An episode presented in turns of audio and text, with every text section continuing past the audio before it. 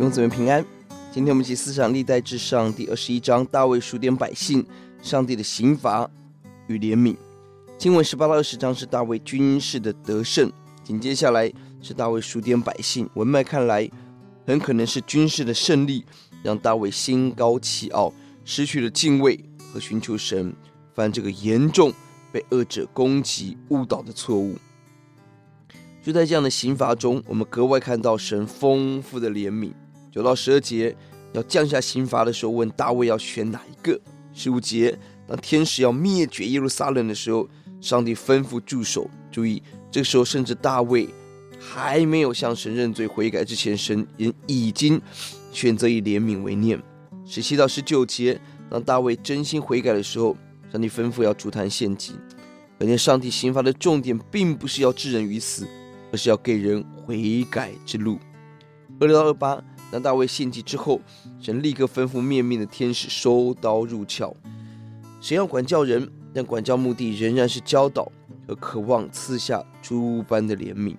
从大卫的角度来看这段经文，他有软弱，外在的征战得胜，而内里却骄傲。而大卫也紧紧地抓住神。第八节，上帝提醒之后。大卫心觉不安，向神认罪。十七节，大卫愿意自己代替百姓受罚。十七节，大卫祷告说：“吩咐数点百姓的不是我吗？我犯了罪，行了恶。那这群羊做了什么呢？愿耶和华我神的手攻击我，我的父家，不要攻击你的民，降瘟疫与他们。”大卫为自己的罪恶认罪，选择一肩挑起承担受刑罚的责任，把自己的家也放在。受刑罚的行列当中，只愿神拯救这群神的百姓。可以说是大卫的祷告停止了上帝的刑罚，也可以说大卫对羊的爱停止了刑罚。神喜悦我们的祷告，特别是在相爱、在代祷当中的呼求。神等候聆听在爱当中的祷告，愿我们在爱中祷告，在祷告中来相爱。接下来第二十六节，大卫按着神心意筑坛献祭，神吩咐刑罚停止。因此弟兄姊妹，属灵人并不是不会犯错的人，而是在犯错之后能够及时悔改，抓住神的怜悯。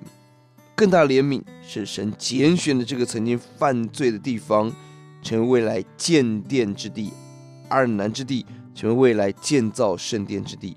弟兄姊妹，愿我们永远记得，我们回到神的面前，不是我们的义。而是神的大怜悯。